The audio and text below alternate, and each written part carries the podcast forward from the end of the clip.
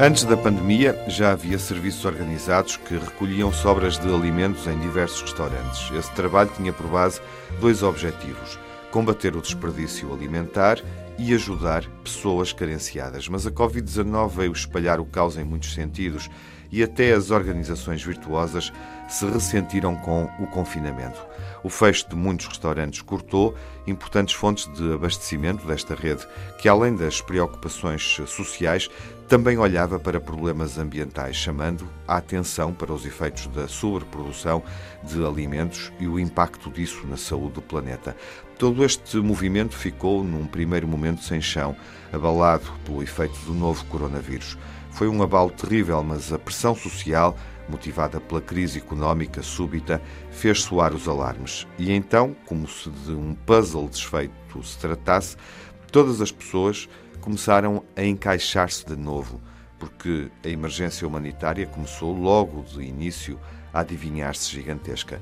Foi assim que alguns restaurantes, mesmo fechados, decidiram manter a atividade exclusivamente no apoio a associações que faziam parte da rede de combate ao desperdício alimentar.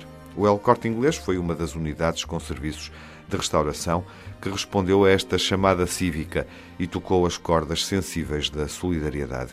Já antes colaborava com esta rede, por isso bastou anunciar que esses laços não se quebrariam. Apesar de os restaurantes da cadeia estarem encerrados ao público, nas cozinhas foram preparadas diariamente 400 sopas e doadas doses massivas de fruta. Foi assim que, durante o período de confinamento, foram contabilizadas mais de 10 toneladas de alimentos, uma ajuda que seguiu diretamente para as associações Nor Fátima, Crescer e ReFood, capacitadas para fazer chegar esses donativos a quem mais precisa e assim não permitir que as pessoas avancem sozinhas pelo nevoeiro da pobreza. A conhecida multinacional de origem espanhola não quis deixar as antigas parceiras sem amparo, avançando com este gesto de uma beleza muito relevante, porque durante uma crise como esta, somos todos por todos.